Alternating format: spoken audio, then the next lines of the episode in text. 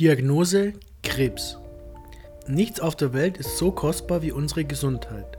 Leider gibt es Krankheiten, bei denen die Heilung äußerst komplex und langwierig ist. Eine dieser Krankheiten ist Krebs. In Deutschland erkrankten im Jahr 2016 rund 229.900 Menschen an Krebs. Die Überlebenschancen bei dieser Erkrankung betragen ungefähr zwei Drittel. Bei jüngeren Menschen unter 40 liegt die Überlebenschance sogar bei 80 Prozent. Trotzdem ist kaum eine Krankheit mit so viel Angst und Ungewissheit verbunden, da der Krebs immer dann kommt, wenn man ihn am wenigsten erwartet. Was ist Krebs? Krebs ist durch eine unkontrollierte Zellvermehrung und bösartige Gewebeumbildung im Organismus gekennzeichnet. Durch die ungebremste Vermehrung der Zellen entstehen Tumore. Manche von diesen Tumoren sind gutartig und andere bösartig. Ein bösartiger Tumor kann nur mit starken Medikamenten bekämpft und muss operativ entfernt werden. Der genaue Entstehungsprozess ist überaus kompliziert. Es wird angenommen, dass es sich bei Krebs um eine Erkrankung des Erbmaterials in den Zellen handelt. Allerdings ist die Ursache für den Krebs im Einzelfall von vielen Faktoren abhängig. Da sich Krebs sehr schnell in unserem Körper ausbreiten kann, ist es wichtig, ihn so schnell wie möglich zu bekämpfen. Krebszellen neigen dazu zu streuen.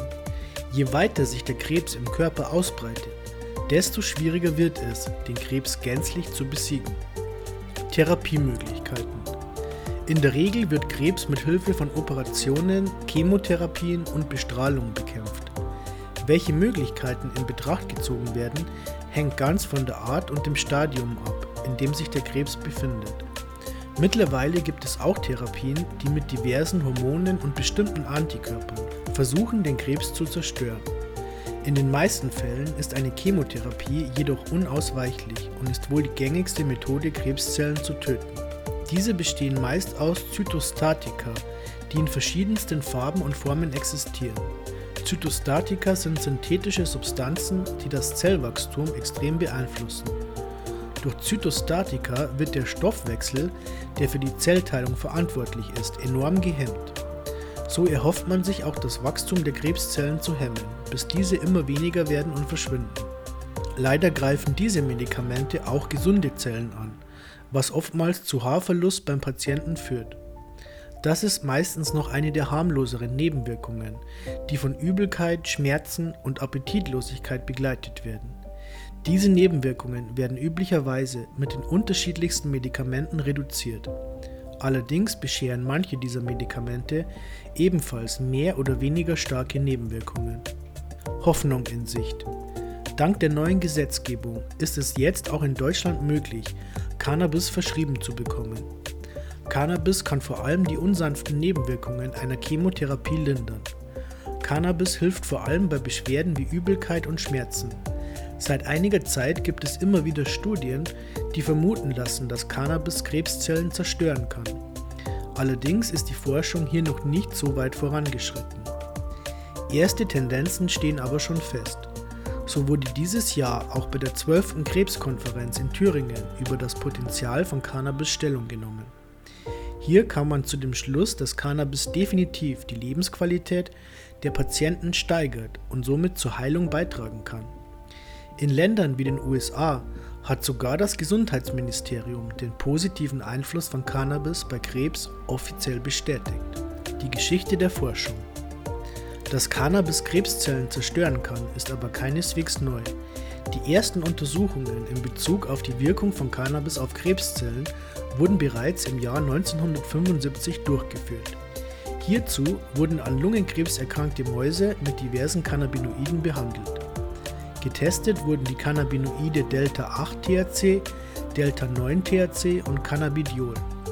Die Forscher verabreichten die Cannabinoide oral und stellten fest, dass THC und CBN das Tumorwachstum reduzierten und das Leben der Mäuse verlängerte. Leider wurde die Forschung im Bereich Cannabis in den meisten Ländern der Erde massiv gebremst, weshalb auch diese Ergebnisse zunächst unbeachtet blieben. Gut 20 Jahre später, also 1996, wurde eine weitere Studie in North Carolina durchgeführt. Untersucht wurde, ob THC Krebs auslösen kann. Doch das Ergebnis war ein anderes. Es war deutlich zu sehen, dass die Überlebensrate bei Ratten, die THC bekamen, höher war als bei Ratten, die kein THC bekamen. Die Forscher folgerten, dass THC eine Art Antitumorwirkung haben könnte. Bis heute gibt es immer wieder Studien, die zeigen, dass Cannabinoide Krebszellen zerstören können. Aktuell sind die meisten Studien nur an Tieren oder in Petrischalen durchgeführt worden.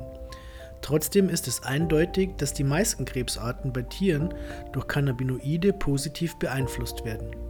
Wie kann Cannabis bei Krebs helfen? Cannabis wirkt bei uns im Körper aufgrund unseres körpereigenen Endokannabinoidsystems. Dieses System besteht aus verschiedenen Rezeptoren. Die bekanntesten sind wohl der CB1 und der CB2-Rezeptor.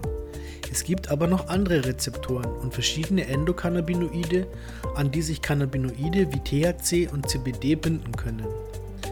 Durch diese Verbindung kann Cannabis diverse Symptome lindern und sogar Krebszellen zerstören.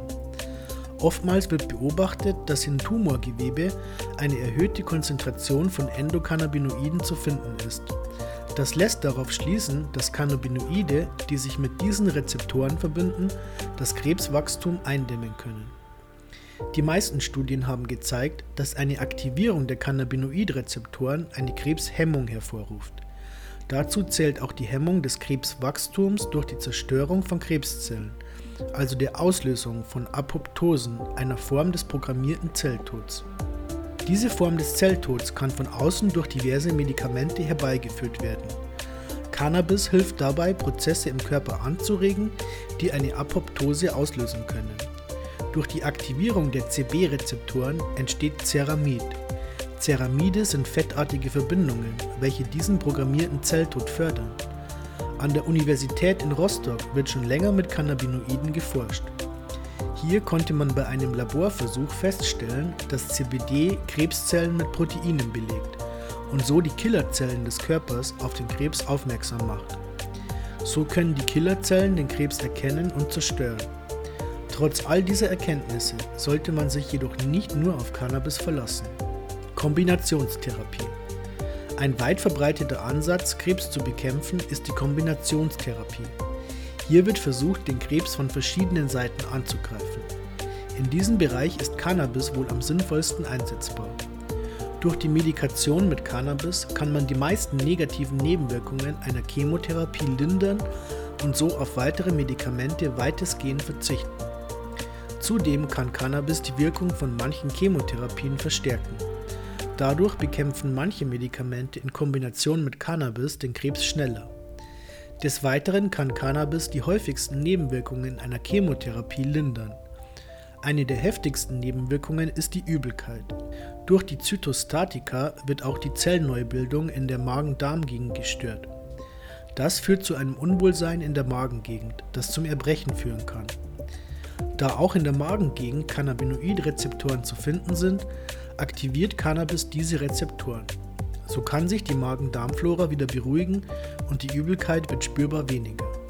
Zudem wirkt Cannabis entspannend und wohltuend auf den ganzen Körper, was in Zeiten dieser extremen körperlichen Belastung überaus positiv ist. Cannabis kann auch dabei helfen, den Appetit anzuregen und bei Kräften zu bleiben.